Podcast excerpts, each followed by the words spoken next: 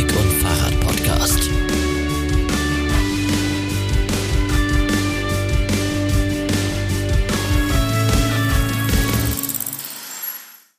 Hallo und herzlich willkommen zu einer neuen Folge unseres Podcastes BikeX, der E-Bike und Fahrrad Podcast. Mein Name ist Björn Gertheis, ich bin Redakteur bei BikeX und ich sitze nicht ganz alleine hier in meinem Hotelzimmer in Frankfurt. Neben mir sitzt der Georg, ebenfalls Redakteur von Bike X. Und wir möchten die Gelegenheit nutzen, weil wir jetzt schon seit Montag im Rhein-Main-Gebiet uns aufhalten, euch mit ein paar Neuigkeiten von der Messe zu versorgen, von der Eurobike, der Leitmesse im Fahrrad- und E-Bike-Bereich.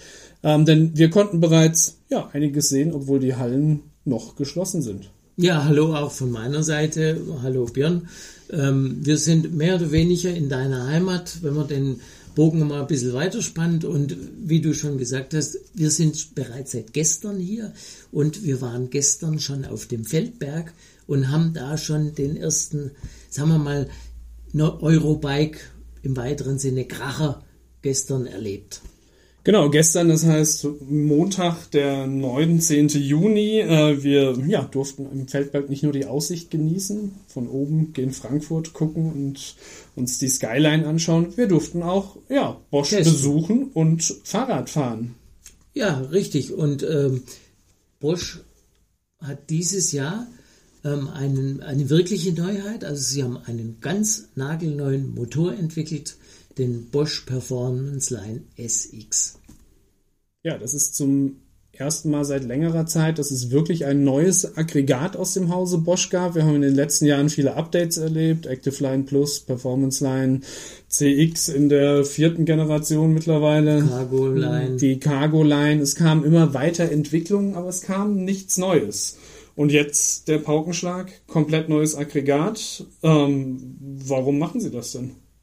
Ja, Bosch sagt, ähm, wir wollen eben auch äh, das Fahrrad insgesamt ein bisschen leichter kriegen, also das Stichwort näher am Fahrrad dran. Und der neue Bosch Performance Line SX ist auch näher am Fahrrad dran. Das heißt, wir haben einen äh, reduzierten, ein reduziertes, kompakteres, äh, nicht nur Gehäuse, auch einen kompakteren Motor an und für sich, aber das äh, kein Vorteil ohne Nachteil, in Anführungszeichen.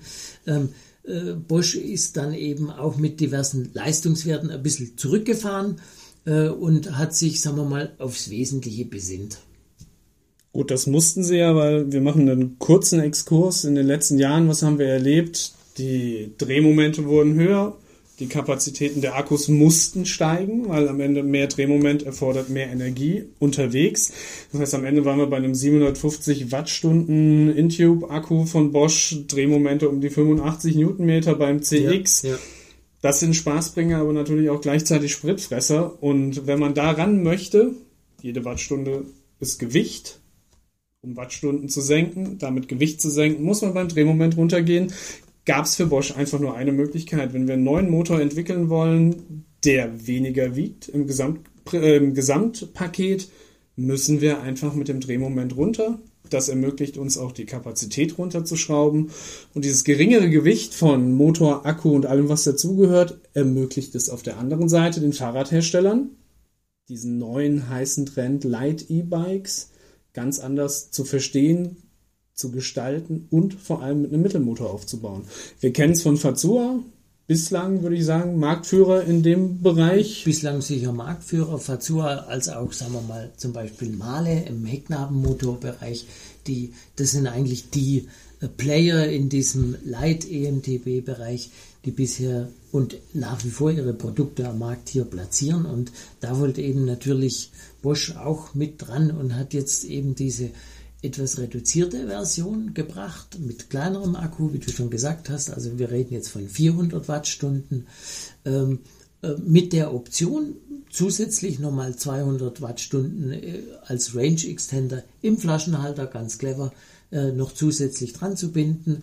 Ähm, aber durch diese reduzierten den reduzierten Motor und äh, den etwas kleineren 400 Wattstunden Akku reden wir jetzt von einem Systemgewicht, das eben immer bei zwischen 7 und 8 Kilo liegt, wie bei den herkömmlichen Systemen, sondern eben nur noch bei 4. Und das macht natürlich schon dann am Ende was aus.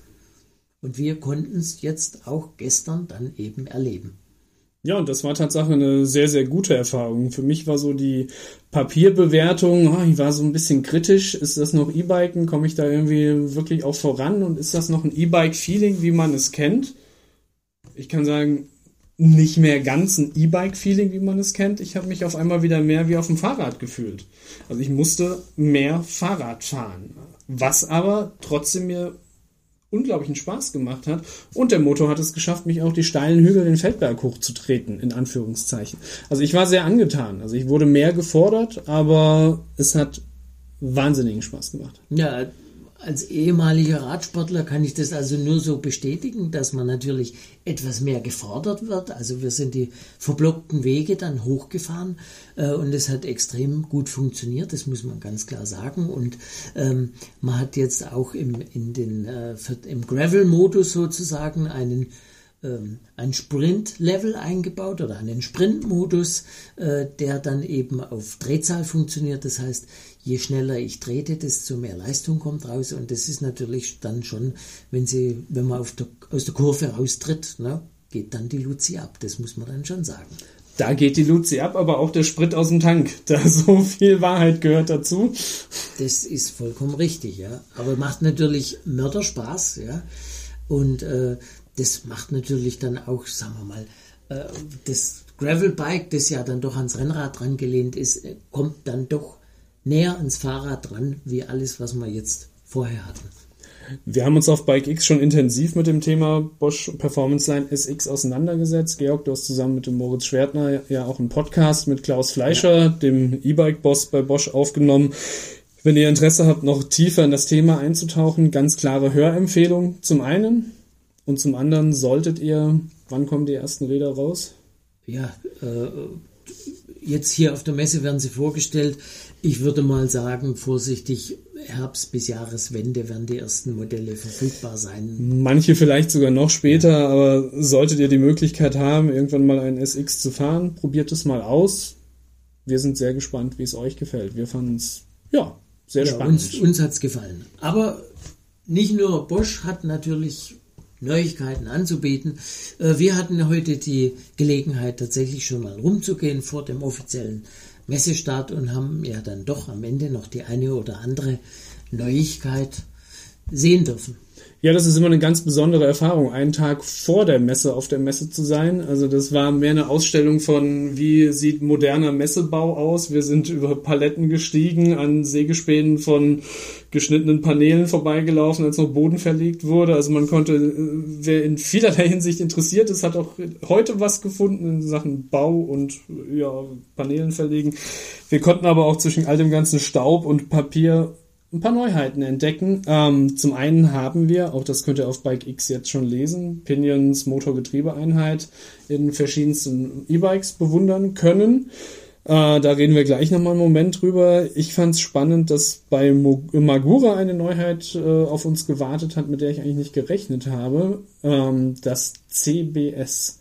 Nach dem ABS springen wir zwei Buchstaben weiter und konnten das CBS bewundern. Georg. Ja, da waren wir beide ein bisschen überrascht, ja, und sind da gestanden ähm, äh, mit leuchtenden Augen und waren gespannt, was kommt da jetzt CBS und es heißt tatsächlich Combined Braking System äh, und hat im Prinzip einen Bremskraftregler involviert. Das heißt, ähm, egal ob ich jetzt an der Hinterbremse oder an der Vorderbremse ziehe, also wir reden jetzt vom E-Bike, ja, ähm, das CBS-System reguliert die Bremskraft auf die Vorder- und die Hinterbremse, um eine, die bestmögliche effiziente Verzögerung zu gewährleisten. Das Ganze stammt ein bisschen aus dem Motorradbereich, da gab es es vorher auch schon. Klar, dass Magura mit der Erfahrung auch auf den zwei Rädern das irgendwann aufgreift. Äh, so wie ich es verstanden habe, wird das CBS jetzt erstmals bei Lastenrädern zum Einsatz kommen. Ja. Sehr viel höheres Gewicht als beim normalen E-Bike, muss natürlich auch zuverlässig äh, entschleunigt werden. Ja, macht es auch richtig Sinn. Total sinnvoll und vor allem fand ich es ganz spannend, wie Magura das angegangen ist. Sie haben also Feedback aus dem Handel eingesammelt, die davon berichtet haben, wie denn Bremsbelege und Bremsscheiben abgenutzt sind von den Kunden, die reinkommen. Und da war das Ergebnis eindeutig. Ja, also in der Regel sind beim Otto-Normalverbraucher, das heißt beim normalen Radfahrer, wir reden jetzt nicht im sportlichen Bereich, meistens die Hinterradbremsen völlig blank und vorne ist noch alles gut. Und aus dieser Erkenntnis hat man eben gesagt, also wir müssen hier einen Ausgleich sozusagen schaffen, auch zur Sicherheit des einzelnen Radfahrers.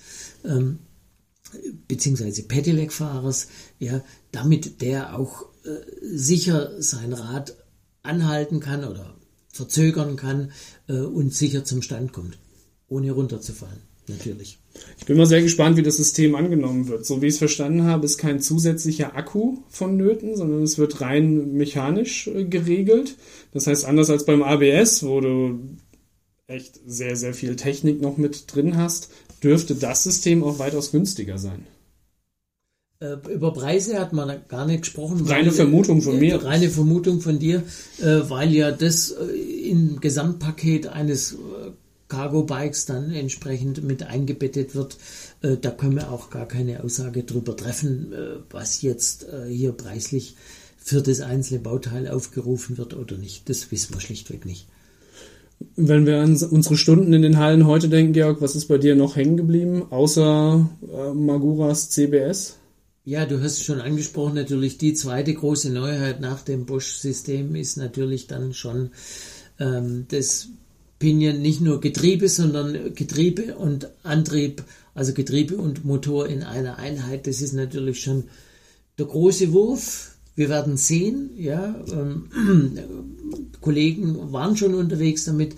Ähm, ich konnte es selber noch nicht fahren bis jetzt. Ähm, aber es ist natürlich spannende Sache, weil man jetzt äh, das Getriebe praktisch direkt an den Motor angeflanscht hat, also dieses Pinion. Äh, Tretlagergetriebe, das jetzt, jetzt direkt an den Mittelmotor und das ist natürlich dann schon jetzt eine sehr innovative Neuheit. Das muss man dann schon ganz klar sagen. Heißt vielleicht sogar am Ende Schaltung AD, so wie wir sie bislang gekannt haben. Vielleicht ja, ich glaube nicht, weil ich bin ja ein Traditionalist, ja, der Kettenschaltung. Ne? Aber es bietet natürlich schon, und das muss ich zugeben, eine Menge Vorteile. Und so wird es uns ja heute auch auf dem Presserundgang verkauft. Ähm, das heißt, äh, die klassische Kettenschaltung rechts, äh, die fällt natürlich komplett weg. Und ähm, wenn das Rad mal umkippt, was ja dann auch mir schon öfter mal passiert ist, ähm, dann ist halt nichts kaputt. Ne? Es ist kein Schaltauge verbogen, im kleinsten Fall passiert nichts. Man kann aufstehen, wenn einem nichts passiert ist, weiterfahren und gut ist. Na, das wäre schon mal ein großer Vorteil. Das wäre ein großer Vorteil, ja, definitiv. Was mir von dem heutigen Tag noch geblieben ist, äh, die von euch im vergangenen Jahr schon in Frankfurt auf der Messe waren, die werden es noch wissen. Es warten verdammt lange Wege auf uns. Ja, also gelaufen sind wir viel. Ähm, meine Armbanduhr, die hat ziemlich viele Schritte angezeigt, schon am Vormittag. Und äh, das wird wie jedes Jahr eine spannende Eurobike werden. Für alle, die am Samstag, Sonntag auf den Festival Days in Frankfurt sein wollen, ein guter Tipp gutes Schuhwerk einpacken, gute Laufschuhe. Ja. Ihr kommt zwar auch zum Fahrradfahren im Expo-Gelände, aber durch die Hallen geht es zu Fuß und da werdet ihr den ein oder anderen Schritt machen. Müssen, um zu den ganzen spannenden Geschichten zu kommen, ja, und natürlich auch immer unsere Empfehlung, was wir ja auch machen, Probe fahren, es ist alles Neue da. Ihr könnt den Bosch-Antrieb fahren, ihr könnt den Pinion-Antrieb fahren. Ähm, es gibt einen neuen Brose-Antrieb, komplett neu gemacht. Ja. Äh, da sind wir morgen auch, äh, den haben wir heute jetzt schon mal in Anschein, in Augenschein nehmen können. Ähm, Yamaha hat einen neuen Motor. Also es ist eigentlich so ein bisschen nach meinem Empfinden die Motoren-Eurobike 2023. Genau, auf jeden Fall in dem Segment gibt es einige Neuheiten ja. und beim Motor ist es so, jeder muss seine eigene Erfahrung sammeln. Im Wort Erfahrung steht erfahren. Das heißt, am ehesten merkt man, taugt es für mich, wenn man drauf sitzt. So geht es uns auch immer. Man kann Datenblätter sich angucken und überlegen, was merken wir da, wenn wir auf dem Sattel sitzen. Pustekuchen ist meist nichts im Vergleich zum selberfahren. Also wenn ihr die Chance habt, probiert die Sachen aus. Eine Sache fällt mir noch ein. Kinderräder. Da sagst du was. Wir haben zwei erfahrene Radsportler. Ich rede jetzt ausnahmsweise nicht über Georg, sondern wir haben Toni Martin und Marcel Kittel auf der Messe getroffen. Richtig, und äh, die beiden, ähm, der eine oder andere wird dann wird dann die beiden Namen etwas sagen, werden die beiden Namen etwas sagen, wollte ich sagen. Ähm, die sind natürlich, äh, stehen für Spitzenradsport, ja, äh, Tour-Etappensieger etc. Äh, die haben äh, zusammen mit Franz Blechschmidt eine Firma gegründet, die Kinderfahrräder herstellt, der besonderen Art.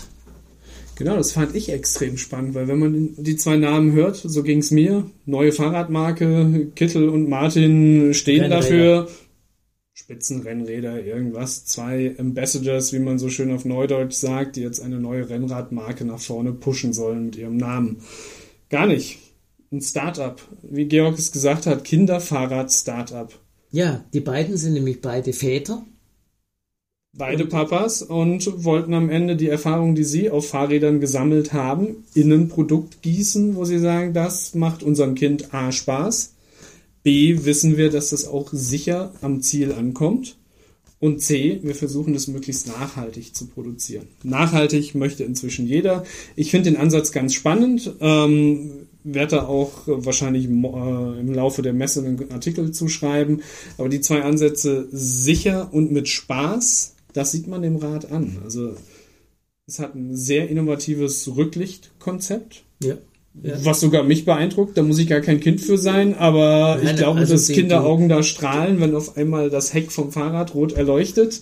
Äh, Die Tech-Features an dem Rad sind sogar für uns Erwachsene.